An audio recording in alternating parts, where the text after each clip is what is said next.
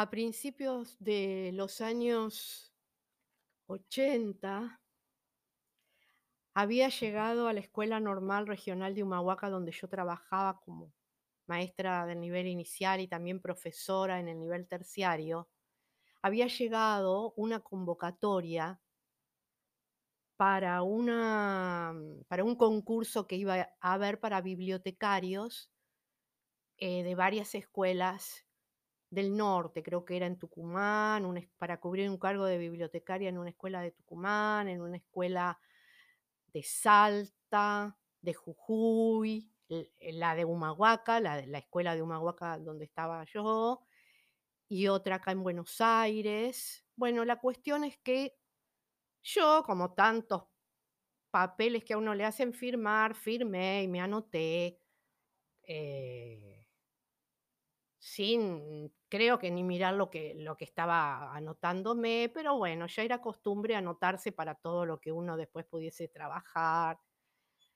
Bueno, así que habrá pasado 1 o 2 años y un día llegó a la escuela, la dirección de la escuela mandó llamar al director para notificarme que había sido ganadora del concurso a bibliotecaria ahí en la Escuela Normal Regional de Humahuaca. Así que bueno, fue un un golpe fuerte para mí. Porque iba a tener que dejar un cargo del jardín para tomar el cargo de bibliotecaria si es que lo aceptaba. Así que bueno, fue un choque, digamos, en el primer momento, porque ni me acordaba, ni lo había esperado. Bueno, la cuestión es que, bueno, lo pensé y acepté, acepté el cargo. Y bueno, tomé el cargo de la de bibliotecaria de ahí. De la de la escuela normal, pero, ¿qué pasaba? Que esa biblioteca tenía solamente la palabra de biblioteca. Jamás había sido habitada como tal, o por lo menos no había tenido, digamos, una estructura ni medianamente posible para ser una biblioteca donde puedan concurrir alumnos y alumnas. ¿Por qué digo esto? Porque en ese momento la biblioteca estaba en el funcionaba en el depósito de mapas, que estaba al fondo de todo de la escuela, había que cruzar 2 patios para llegar, en un lugar totalmente inhóspito de la escuela, al lado de la carpintería.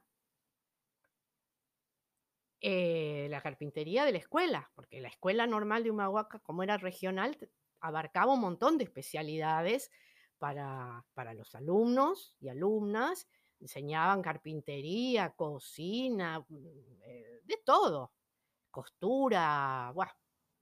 Después en otro momento por ahí puedo ampliar. La cuestión es que la biblioteca estaba ahí, en el último rincón. Y era enorme y nunca había sido, digamos, como ya dije eh, usada, utilizada como una biblioteca, eh, digamos, donde cotidianamente podían ir los alumnos, alumnos, profesores, no, buah. Yo, bueno inocentemente empecé, digamos, a mi trabajo como bibliotecaria de la escuela sin pensar lo que eso iba a significar para mí. Fue realmente una experiencia increíble. Que yo creo que ninguno de mis compañeros profesores de la escuela se dieron cuenta de lo que fue esa instancia. Nunca nadie vino a preguntarme nada. O a interiorizarse o a interesarse. Pero no lo hicieron por mal. Lo hicieron porque porque nunca había sido nada esa biblioteca y pensarían no tendrían idea de lo que fue para mí rearmarla a la biblioteca, libro por libro, ver qué había. ¿Qué faltaba? ¿Qué qué era lo que había ahí adentro? Pero eso no es lo más importante que yo quería contar en este momento. Hace poco, hace unos días atrás, vi una película que está ahora en una plataforma conocida, que se llama, creo que se llama Cielo de Medianoche. Creo, eh, porque me cuesta recordar los títulos de las películas. Creo que se llama Cielo de Medianoche.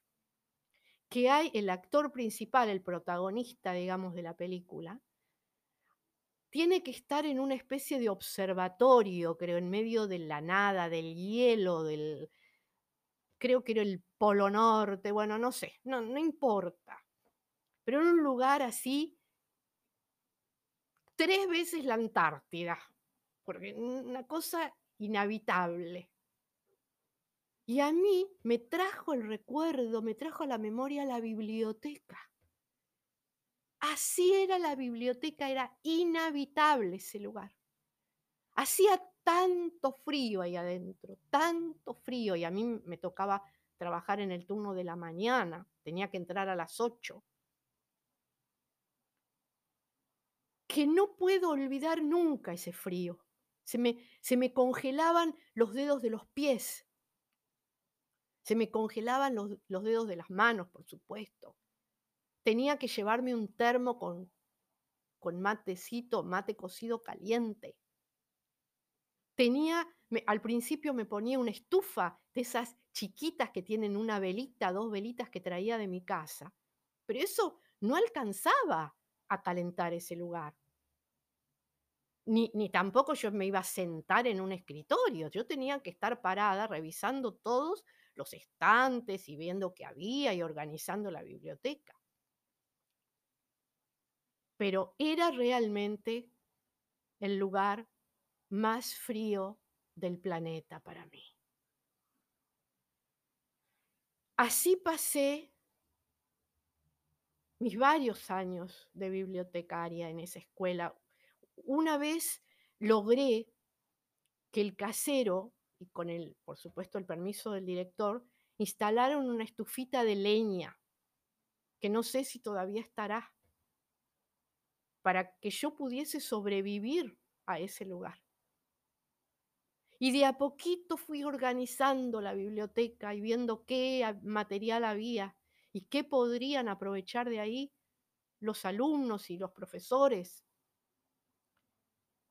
Y me costó un montón, porque trabajar en el frío es muy difícil también. Pero bueno, más allá de todo eso, a medida que fueron pasando los días y los meses, logré que algunos alumnos, em, un poco por curiosidad, venían a ver qué había ahí. ¿Y qué hacía yo ahí? Y bueno, de a poquito fui mostrando y muchos ya empezaban a llevar libros a su casa para leer. Por supuesto, nadie se quedaba a hacer nada ahí. Me decían, pero, profe, ¿usted cómo puede estar acá adentro? Me decían. Y bueno, es mi trabajo, le decía yo. Se llevaban los libros a la casa y, mm, y empezaron algunos alumnos a leer y a llevarse material y a preguntarme cosas y a compartir lecturas. Y después yo por ahí en algunos cursos iba a, mm, llevarles a los alumnos eh, y alumnas listado de libros que podían eh, solicitar. Eh, en ese momento había una profesora que, que voy a rescatar ahora, una profesora maravillosa que me acompañó, me acompañó en esa instancia tan dura, que fue la profesora Isabel Villena, que hace poco falleció. Eh, quedará en mi memoria eternamente, Isabel. Te quise mucho, Isabel Villena. Fuiste una gran amiga. Incluso nos, mandábamos cartas de correo a, la antigua con el correo hasta hace unos años atrás. Y las tengo a sus cartas, muchas de sus cartas las tengo guardadas. Y ella sí me acompañó mucho en ese recorrido de la biblioteca y a veces me daba ratitos de, su de sus horas de clase para que yo de llevar a los alumnos los listados de los libros que había, lo que podían consultar. Y bueno, tengo la satisfacción de que hoy en día, cuando voy a Humahuaca, siempre hay algún exalumno de la escuela que se acerca y me recuerda tal libro que yo le, di para leer o, o, alguna cosa, alguna rareza de la biblioteca que le, despertó cierta curiosidad. Em, o hasta incluso un alumno, lo recuerdo, se llamaba Ismael, no recuerdo el apellido, que quería desesperadamente aprender inglés para tener no sé qué trabajo y como, como no le dejaban aprender inglés porque ni comprar ningún libro, tampoco podía un diccionario ni nada, porque decían que como si era de Humahuaca iba a aprender inglés y él le explicaba que era porque él quería trabajar, no sé de qué era, que necesitaba saber el idioma. Eh, bueno, se acercó y me dijo, usted gracias a usted pude ir aprendiendo el inglés porque le, le presté libros en inglés, le presté el diccionario, diccionario que había. Y bueno, pudo empezar a aprender despacito el idioma y hoy en día trabaja de eso que había querido. Algo que ver con la aviación, creo que era. Así que bueno, son anécdotas que uno tiene hablando de esto, ¿no? De transformar la realidad.